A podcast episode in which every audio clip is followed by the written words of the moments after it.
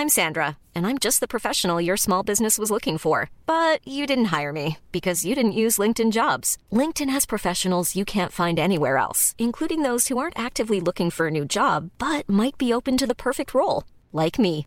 In a given month, over 70% of LinkedIn users don't visit other leading job sites. So if you're not looking on LinkedIn, you'll miss out on great candidates like Sandra. Start hiring professionals like a professional. Post your free job on linkedin.com/people today.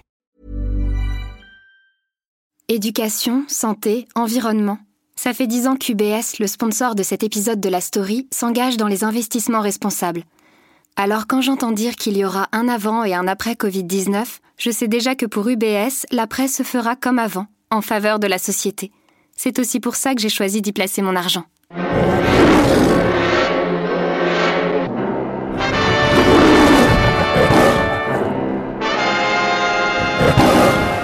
J'étais petit, j'aimais bien regarder les westerns de la MGM, la Metro Goldwyn Mayer, avec son célèbre rugissement de lion.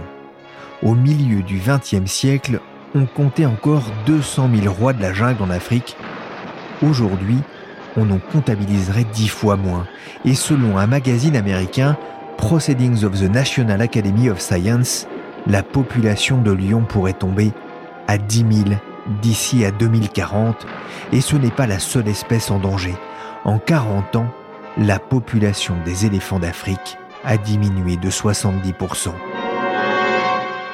Avant cela, évoquons le cri d'alarme du WWF. Il faut sauver l'éléphant d'Afrique, sinon l'espèce disparaîtra tout simplement d'ici 20 ans. Et les raisons sont multiples. Il y a notamment le braconnage, le trafic d'ivoire. Le Fonds mondial pour la nature lance donc un appel aux dons pour lutter contre ce phénomène. 55 éléphants sont tués chaque jour selon le WWF. Le tigre, l'ours brun sont aussi menacés par l'activité humaine.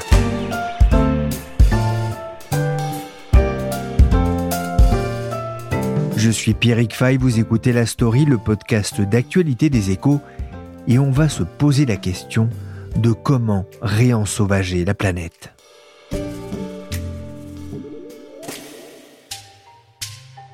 Il s'appelait Cécile, il avait 13 ans et faisait la fierté du Zimbabwe.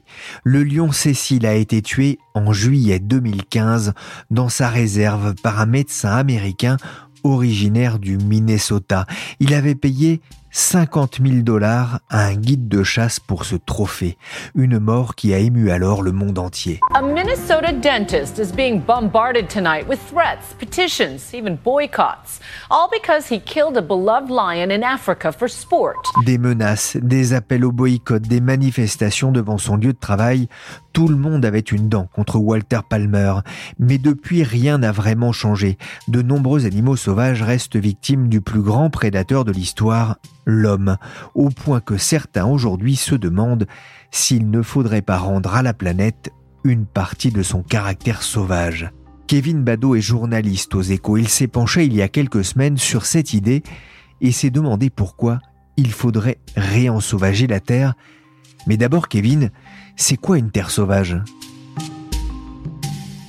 Une terre sauvage, c'est une terre sur laquelle l'homme n'est pas intervenu, qu'il n'a pas exploité euh, pour euh, y construire euh, ses propres habitations, qu'il n'a pas exploité pour y faire pousser du soja, du blé, du maïs, qu'il n'a pas exploité pour couper des arbres et se chauffer ou construire des meubles. C'est ça une terre sauvage, c'est une terre intacte où la nature agit en libre évolution par elle-même sans l'intervention de l'homme. Il en reste beaucoup? Il en reste pas tant que ça. Selon une étude publiée dans la revue euh, Nature, il y a à peu près un an, des universitaires de l'université de Queensland ont montré qu'il restait à peu près 23% de la surface terrestre, donc les terres immergées et hors Antarctique, encore complètement sauvage. C'est assez peu, parce qu'il y a un siècle, on était plutôt autour de 85%. Donc on en a beaucoup perdu, ces terres sauvages, on les retrouve à 4, 5, 6 endroits de la planète, dans les forêts boréales du nord des États-Unis et du Canada, mais aussi euh, en Sibérie. On en trouve également en Amazonie et dans le désert australien et bien sûr dans le Sahara.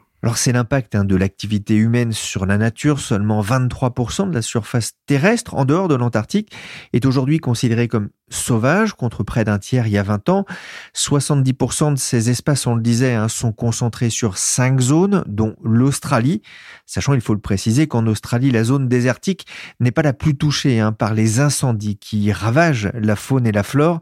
Mais Kevin, cette diminution des espaces sauvages a aussi des conséquences désastreuses pour les animaux, petits et gros. À l'occasion d'une enquête, j'ai interrogé François Sarrazin, un professeur en, en, écologie de la conservation, et il m'expliquait que la pression exercée par l'humain sur les habitats, et notamment sur celui des animaux, eh bien c'est la principale cause de perte de biodiversité euh, dans le monde. On peut parler déjà d'une nouvelle extinction de masse? On peut parler d'une nouvelle extinction. On ne sait pas encore si on, on, est en train de provoquer, nous, l'homme, la sixième ou la septième, parce que la sixième, certains chercheurs disent qu'elle a été provoquée il y a bien longtemps, mais en tout cas, euh, tous les chiffres sont assez euh, accablants. Hein. Les, la plupart des chercheurs tirent d'ailleurs la, sonnette d'alarme. Si on regarde les populations d'environ 3700 espèces de poissons, d'oiseaux, de mammifères, d'amphibiens et reptiles, eh bien, on, on s'aperçoit qu'elles auraient diminué de 60% en 40 ans. Par exemple, en Afrique, sur ces dernières décennies, il y a eu 110 000 éléphants en moins, ce qui est quand même assez impressionnant.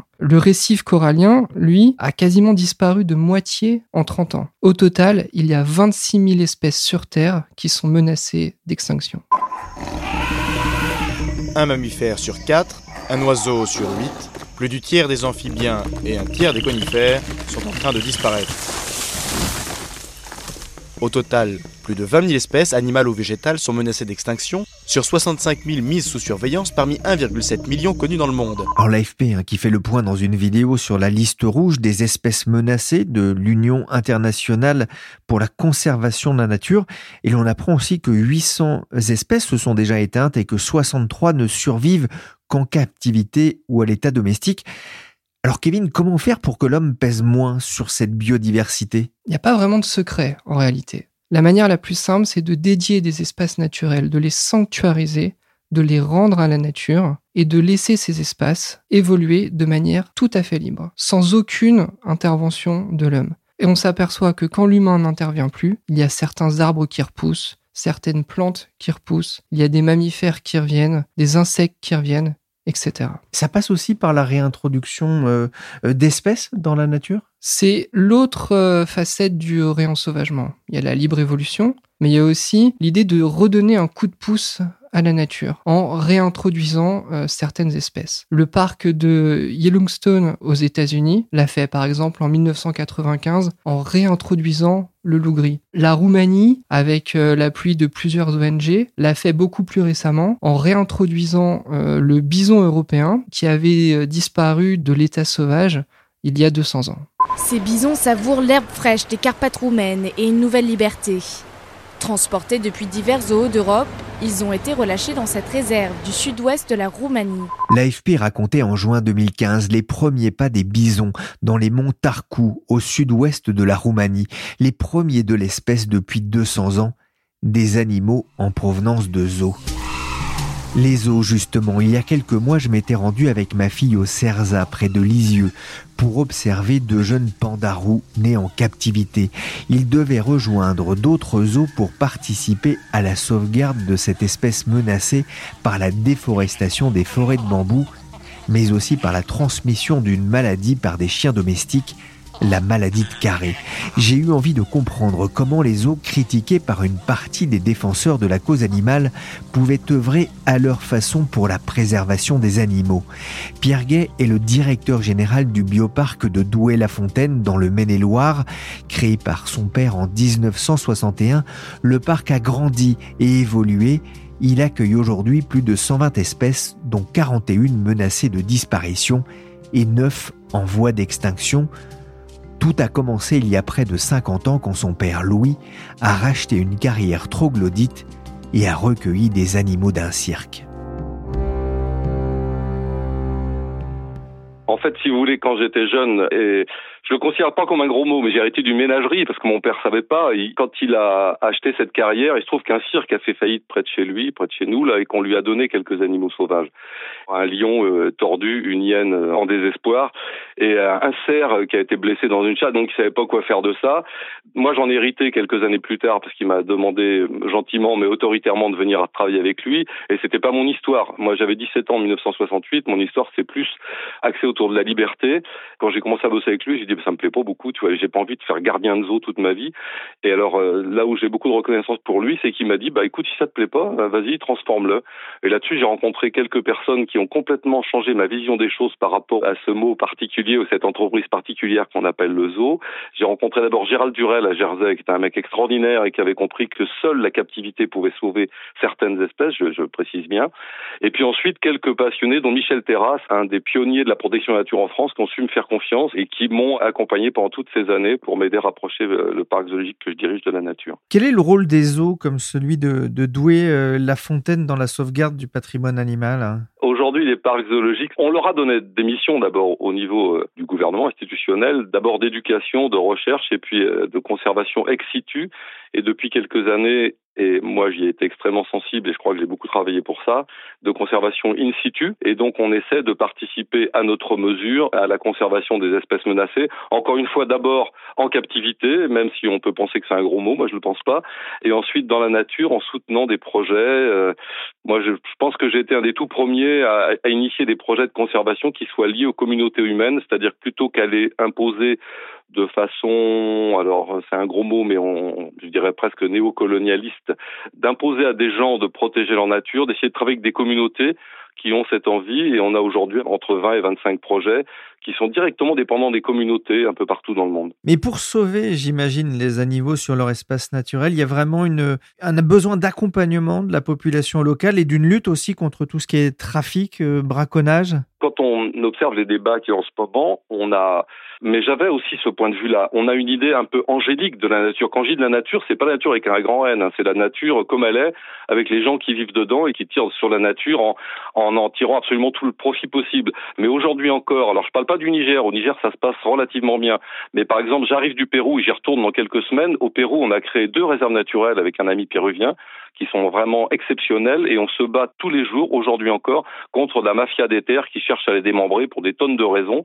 Ça a été pour la mine, ça a été pour la canne à sucre, euh, pour le bioéthanol. Aujourd'hui, c'est pour euh, planter des raisins parce que le Pérou est un pays en voie de développement et qu'on veut évidemment fournir du vin aux gens. Enfin, c'est vraiment un combat de tous les jours et c'est extrêmement difficile. Alors, Qu'est-ce qu'un zoo peut faire là-dedans? Eh ben, il peut faire que euh, moi, je suis un soutien moral permanent. Euh, les gens que j'accompagne depuis 20 ans, c'est des amis, font partie de ma famille. Finalement, je vais les voir, je les soutiens, je leur donne de l'argent quand je peux. J'en trouve un peu partout. C'est pas des grosses sommes, hein, c'est des petites sommes, mais qui permettent de payer quelqu'un qui va nous défendre auprès du Congrès péruvien, qui permettent de payer les gardes tous les jours, qui patrouillent dans la réserve, qui permettent d'organiser les guides pour qu'ils puissent euh, faire visiter à quelques touristes. C'est des choses de base comme ça, vous voyez. Alors évidemment, on a lâché quelques ours dans la réserve, mais ça, c'est presque un, problème euh, parallèle. La nature, elle est extrêmement puissante. Dès qu'on abandonne une route, six mois après, il y a des petites herbes qui ont fait des trous dans le goudron, et si on laisse tout ça se débrouiller dix ans après, il y a des tritons, des grenouilles, des serpents. Vous voyez, bah, c'est partout pareil. La nature est extrêmement puissante. À partir du moment où on la laisse vivre, on lui fout la paix.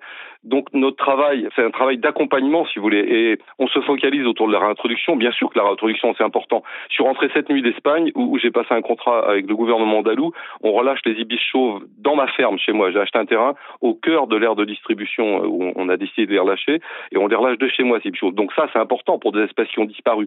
Mais sinon, globalement, la nature, elle n'a pas besoin de nous. Elle vivait, elle était là avant nous, elle continuera après. Et c'est là où je situe mon rôle. Alors moi, je suis un passionné. Euh, J'essaie d'être passionnant quelquefois, mais voilà, j'ai essayé d'entraîner beaucoup de mes collègues dans mes passions. J'ai réussi, j'ai quelques-uns, j'ai quand même pas mal de collègues qui me suivent un peu, et c'est comme ça que ça marche pour moi. Mais c'est un souci qui commence à être partagé aujourd'hui par euh, pratiquement tous les zoos? Les eaux, ils sont groupés au niveau français en association, au niveau européen en association. Au niveau français, d'après le ministère de l'Environnement, il y a 300 établissements qui s'appellent zoos. Mais 300 établissements qui s'appellent zoos, ça veut dire aussi bien Beauval que le, mec qui a, je sais pas, trois blaireaux ou j'en sais rien, le zoo d'un cirque, si vous voulez. Donc ça veut pas dire grand-chose. Dans l'association des zoos français, il y a 90 établissements. Dans l'association des zoos européens, il y en a 300. Il y en a peut-être 1000 en Europe des zoos, j'en ai aucune idée. Donc on essaie, au niveau euh, de notre pays et au niveau de l'Europe, de rassembler les gens qui ont un niveau de qualité suffisamment important pour qu'on puisse travailler avec eux, et puis on essaie de les faire avancer, de les accompagner. Pendant très longtemps, moi j'ai refusé de faire partie de certaines associations, et on m'a dit non, non, il faut que tu y ailles parce que tu es un cheval de trait, toi, tu tires devant, et il faut les emmener avec toi. Tout le monde ne suivra pas, mais il faut essayer de les faire avancer. Donc voilà, bah, on sait tous comment ça fonctionne. Le, monde n'est pas parfait, personne n'est parfait. J'essaie d'entraîner, mais moi personnellement, encore une fois, à mon niveau, j'essaie d'entraîner mes collègues et de leur communiquer ma passion. Et encore une fois, j'ai la chance d'avoir euh, quelques bons copains qui suivent. Le bioparc un travail donc avec des organisations locales comme le Red Panda Network à qui il verse 1000 euros par an, de quoi payer par exemple le salaire de trois gardiens. Il y a aussi des projets autour du tigre ou des gibbons sur l'île de Sumatra. Mais Pierre Guel, un de vos projets fondateurs, c'est au Niger autour des girafes? Oui, ça a été une aventure formidable. Ça a vraiment changé ma vie, le Niger, parce que c'est un des tout premiers pays où, euh, avec Madagascar, le Pérou, euh, la Mongolie, où, je suis allé et où on m'a clairement fait comprendre que sans appui aux communautés humaines, il n'y avait pas de possibilité de sauver une espèce sauvage. Quand j'ai mis le pied au Niger la première fois, vraiment, j'y connaissais rien. Je suis allé voir un garçon qui était euh, membre d'une association qui comptait quatre membres. Ils avaient eu des fonds de l'Europe cinq ans avant. C'était tombé complètement empuré quand l'Europe a arrêté de donner de l'argent. Je dis, moi, j'y connais rien, j'ai un peu de sous, qu'est-ce qu'on peut faire? Il m'a dit, tu sais, tu sauveras pas les girafes du Niger si on n'aide pas les gens qui vivent avec elles parce que ils n'ont pas d'autre solution quand ils ont faim d'en tirer une ou, de se protéger de la le peu de prédation qu'elles exercent. Donc, euh, la première fois que je suis allé, c'est en avril 2001. Il y avait 78 girafes, et ça, je peux vous le garantir. J'étais avec ma femme. Et le premier jour de ma visite, on est allé donner, distribuer un microcrédit, parce que j'ai un peu d'argent, dans un petit village. Et je suis sûr que moi, alors j'avais encore une fois, j'étais animé par cette passion, mais je suis persuadé que les gens à qui je me suis adressé, ils ont rien compris à mon histoire, parce que vous arrivez dans un village africain où la vie est quand même un peu compliquée. On s'assied sous l'arbre à palabre, et vous racontez que vous avez un parc zoologique en France et que vous voulez les aider à sauver leurs girafes. Bon, c'était. Mais voilà, je suis un idéaliste et je pense que ça a marché comme ça. Aujourd'hui, c'est plutôt un succès. Il y a combien de girafes aujourd'hui? Alors les girafes, on les compte plus, malheureusement. Nous, ça nous a échappé parce qu'il y a eu un moment où le nombre était trop important et ça devenait extrêmement euh, compliqué de les compter. Mais le gouvernement qui a organisé le comptage il y a deux ans, on a dénombré un peu plus de 600. Je crois que c'est entre, alors on va dire entre 6 et 700. Je pense que 600, c'est un chiffre raisonnable.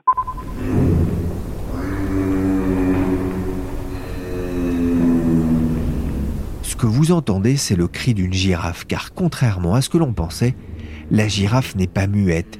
C'est ce qu'a découvert une biologiste de l'université de Vienne. Bon, ici, ça ressemble plus à un ronflement qu'à un cri.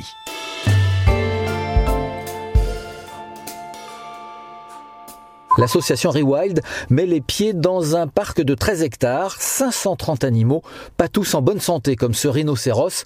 Il a 28 ans et il en paraît 40. L'association Rewild a racheté il y a quelques semaines le zoo de Ponscorf dans le Morbihan avec le projet de devenir un centre de réhabilitation des animaux sauvages, mais aussi pour les animaux saisis par les douanes. Le zoo a été racheté via une souscription sur des sites de financement participatif j'ai demandé à Pierre Gay ce qu'il pensait de cette initiative. Alors, l'initiative, moi, pourquoi pas? Je veux dire qu'il y a un autre zoo refuge qui s'est créé l'an dernier qui s'appelle la Tanière. Je trouve qu'ils font un super boulot. Enfin, je, connais bien le docteur euh, Florence Olivier Courtois, qui est la responsable, peut-être bien la directrice même de, ce parc. Et là, pourquoi pas? La, seule chose qui est gênante, c'est que dès le départ, ils ont dit on est contre les zoos, les zoos sont là pour faire du fric et nous, on va faire mieux. Bon, bah, c'est tout. On n'a pas besoin de se faire insulter, si vous voulez, c'est tout. Moi, ma passion, je l'ai, je sais ce que je fais. Je, bosse à Madagascar depuis 20 ans, on soutient un village en Mongolie depuis 35 ans. Je, voilà, je, je, je sais où, où j'en suis. Euh, mais sinon, pourquoi pas que ce zoo, qui est alors très franchement, hein, qui est pas quand même très reluisant, euh, devienne un centre de recueil d'animaux. Eh ben voilà, allons-y. Euh, je, suis tout à fait d'accord. Est-ce que vous n'avez pas peur que justement cette image des zoos, l'exploitation des, animaux, puisse avoir un impact là aussi sur la fréquentation de, de, vos zoos? Bah écoutez, c'est à nous de montrer qu'on est exemplaire et qu'on est capable de faire des choses positives. Hein. Non, vraiment pas. Non. Enfin, on, on, a nous dans notre coin là, notre région, on a une très bonne notoriété. Les gens nous font confiance. On a d'excellents retours. Après, je pense que la plupart des gens qui ont soutenu ce projet savent pas ce que c'est. Ils gardent des parcs zoologiques une image d'une ménagerie, de la ménagerie peut-être de Paris, qui était vraiment pas terrible il y a quelques années encore. Donc alors c'est peut-être ça ce qui les guide. Mais il faudrait qu'ils viennent avec nous, qu'ils viennent visiter un parc zoologique euh, qui fonctionne et qu'ils comprennent comment on marche, qu'est-ce que c'est, qu'est-ce qui nous anime, comment on s'est débrouillé pour organiser nos collections. On a 400 espèces qui sont gérées au niveau européen par des comités scientifiques qui gèrent la génétique de ces animaux, qui décident lesquels doivent se reproduire, lesquels peuvent être introduits dans la nature quand il y a des possibilités. En fait, ils se sont fait attaquer Rewild par des gens de ma profession parce qu'ils ont dit évidemment quelques conneries pour le dire simplement en particulier en disant qu'ils allaient tout relâcher. Ben non, on va pas relâcher un rhinocéros de 30 ans, on va pas relâcher une panthère des neiges de 13 ans, il lui reste un an ou deux à vivre. Alors voilà, ça c'est un peu trompeur pour les gens qui lisent leur poste, mais bon, encore une fois, je trouve ça dommage qu'on passe par l'agressivité. Pas parce que j'ai peur pour mon entreprise, hein, simplement parce que moi j'aime bien discuter avec les gens, débattre. J'ai passé ma vie à ça. Ce qui m'a fait, c'est vraiment le débat, c'est d'en prendre quelquefois plein, excusez-moi de dire comme ça, mais plein la gueule quand j'avais 16-17 ans. Les copains en fac me disaient, bah, dis ton père, c'est pas terrible ce qu'il fait. Et j'ai de changer les choses et de le changer de façon positive. Les promoteurs du projet Rewild reconnaissent aujourd'hui que la situation des animaux sera examinée avec pour priorité un retour à la nature si possible. Pierre Gay, c'est compliqué de réintroduire des animaux dans la nature? Alors moi, je pense pas que ça soit très compliqué. Il, le côté compliqué, c'est parce qu'on se heurte à des lobbies, euh, à des acharnés, que ce soit les mecs qui foutent les milieux naturels en l'air ou que ce soit les chasseurs. Enfin, vous voyez bien, c'est compliqué. Moi, je vis au milieu des chasseurs. Chez moi, j'habite à un kilomètre du parc zoologique, dans un champ que mon père a hérité de son grand-père. D'ailleurs, c'est ce qui lui a donné la passion de la nature. Et chez moi, j'ai quelques couples d'oiseaux, des buses et des. Bah, tous les ans, mes buses se font fusiller par le chasseur qui passe, qui est un mec que je connais, c'est un voisin. Alors, je le connais pas personnellement, mais je sais que c'est un de mes voisins qui les flingue tous les ans. Je vous parlais d'ibis chauves euh, juste avant. Les ibis en Andalousie, cette année, on a eu un succès de reproduction énorme dans la nature. Donc, déjà, on en a réintroduit 35 avec succès et on en a environ 31 ou 32 qui sont nés dans la nature. Cinq de ces oiseaux nés dans la nature ont migré vers le nord jusqu'à Caceres, donc à 200 km au nord, et sur le chemin de retour, il y en a trois qui ont été flingués par un mec. Donc ça, c'est grave pour une espèce qui est vraiment très menacée dans la nature. Il y en a moins de 1000 dans la nature. De la même façon, il y a un autre projet de réintroduction pour cette espèce en Autriche. Euh, ils en ont environ 75 auxquels ils ont réussi à réapprendre la migration de l'Autriche à l'Italie. Et là, la semaine passée en Croatie, il y en a trois encore qui sont fait flinguer par un chasseur. Ça, c'est le vrai danger. De la même façon que la, destruction des milieux naturels, il n'y a pas besoin d'aller en Amazonie. Évidemment, ce qui se passe euh, en Amazonie, comme en Sibérie, comme en Australie, c'est dramatique. Mais regardons chez nous. Moi, je vis auprès de la vallée de la Loire. J'ai vu le remembrement foutre le bocage en l'air à ma porte, devant chez moi, et j'ai vu ce qui s'est passé il y a quatre ans, il y a cinq ans, le long de la vallée de la Loire, où les grandes entreprises euh, financées par le Crédit Agricole, j'ai honte, c'est ma banque, ont foutu en l'air absolument toutes les roselières. Alors aujourd'hui, on est envahi des tourneaux en ville, on se demande d'où ils viennent. Ils viennent des roselières, c'est là où ils dormaient a 20 ans. Ils dorment plus dans les roselières. Et dans... Donc, vous voyez, c'est compliqué de lutter contre tout ça. C'est parce qu'effectivement, on, fait face à des enjeux financiers euh, énormes et que ben, on voit bien ce qui se passe au niveau international, au Brésil, aux États-Unis. Tout ça est très compliqué, ça nous dépasse totalement. Mais moi, je ne fréquente que des gens qui partagent ma passion et on essaie de se battre avec nos petits moyens et avec ce qui nous anime pour lutter contre cette destruction totale de la biodiversité. On parle du loup après l'attaque de troupeaux le week-end dernier dans le Haut-Var. Certains de ces prédateurs sont même entrés dans la bergerie, une audace qui rend les éleveurs fous de colère. On l'a compris, les relations entre l'homme et les animaux sauvages demeurent complexes, notamment lorsqu'il s'agit de se partager l'espace, y compris en France où l'ours, le lynx ou le loup n'ont pas toujours bonne presse, comme on a pu l'entendre dans ce reportage de TF1. Kevin Bados, ça veut dire qu'il faut accompagner le réensauvagement par un travail d'explication, d'éducation? Exactement, il y a une très très forte euh, résistance de la part euh, des bergers, comme on l'a dit, et parfois même euh, de la population. C'est pas toujours très réjouissant de se dire qu'on peut retrouver un ours dans, dans son jardin. Cela dit, c'est peut-être la voie pour lutter contre la crise de la biodiversité. Et ces prédateurs, ces grands mammifères comme le bison, ces prédateurs comme l'ours, ont toute leur place dans la chaîne alimentaire et ils participent, alors je dirais pas à leur équilibre, mais au fait que l'écosystème, j'emploie des guillemets, se régule et aussi se montre plus résilient. Alors le naturaliste et biologiste américain Edward Wilson propose de consacrer 50% des surfaces terrestres à la biodiversité. Ça paraît assez inimaginable. Ça semble assez utopique, en effet. Je pense que c'est un, rêve de naturaliste, de biologiste. Va falloir convaincre les populations et les dirigeants politiques euh, de sanctuariser euh, des millions d'hectares euh, de surface. Après, c'est une voie. On peut imaginer quand même que de, qu'il y ait de plus en plus dans tous les pays, de plus en plus de parcs nationaux réservés uniquement, euh, dans lesquels l'homme interviendrait peu? Ça semble pas si compliqué en tout cas à réaliser. Les parcs euh, nationaux, départementaux, euh, je parle pour la France, on en a plein, ils existent. L'idée, c'est derrière, est-ce que on accepte de laisser ces espaces en libre évolution, c'est-à-dire que la chasse, c'est terminé, l'exploitation forestière, c'est terminé, l'exploitation agricole, c'est terminé? C'est un choix faire, mais c'est largement possible. On pourrait se demander euh, pourquoi est-ce que c'est important, effectivement, de réensauvager, de redonner de l'espace aux espèces euh, sauvages. Et dans cette analyse que vous avez écrite justement pour les échos, Kevin, il y a un passage que j'ai trouvé très intéressant.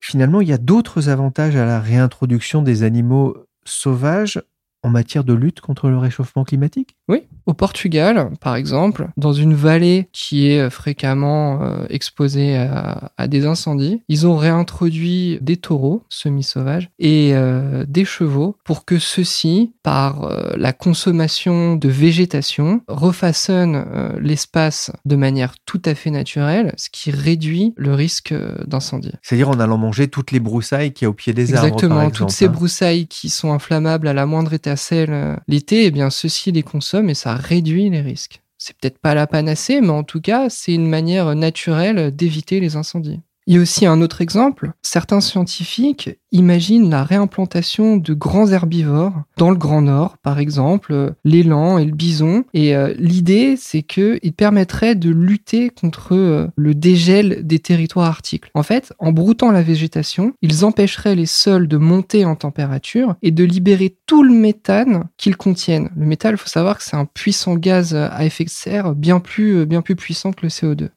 Merci Kevin Badeau, journaliste aux échos. Merci Pierre Gay du bioparc de Douai-la-Fontaine de nous avoir fait partager sa passion des animaux. Et pour ceux qui aimeraient savoir ce que cela fait de gérer un parc zoologique, je conseille le jeu vidéo Planète Zoo, sorti récemment sur PC et qui montre que ce n'est pas si simple, notamment en raison des risques de maladie, mais aussi de la concurrence entre animaux pour le poste convoité d'animal alpha. C'est encore pire qu'en entreprise. La story, le podcast d'actualité des échos, s'est terminé pour aujourd'hui. Merci de votre fidélité. L'émission a été réalisée par Willy Gann, chargé de production et d'édition Michel Varnet. Les podcasts des échos sont disponibles sur les applications de téléchargement et de streaming. N'hésitez pas à vous abonner. Pour l'actualité en temps réel, c'est sur leséchos.fr.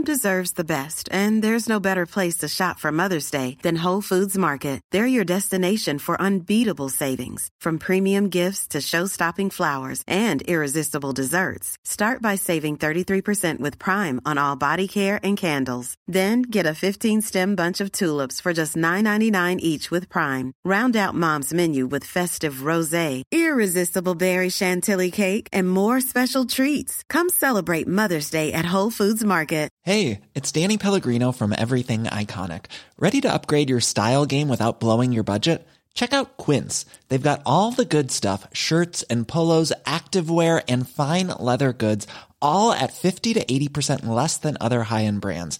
And the best part? They're all about safe, ethical, and responsible manufacturing. Get that luxury vibe without the luxury price tag. Hit up quince.com slash upgrade for free shipping and 365 day returns on your next order. That's quince.com slash upgrade.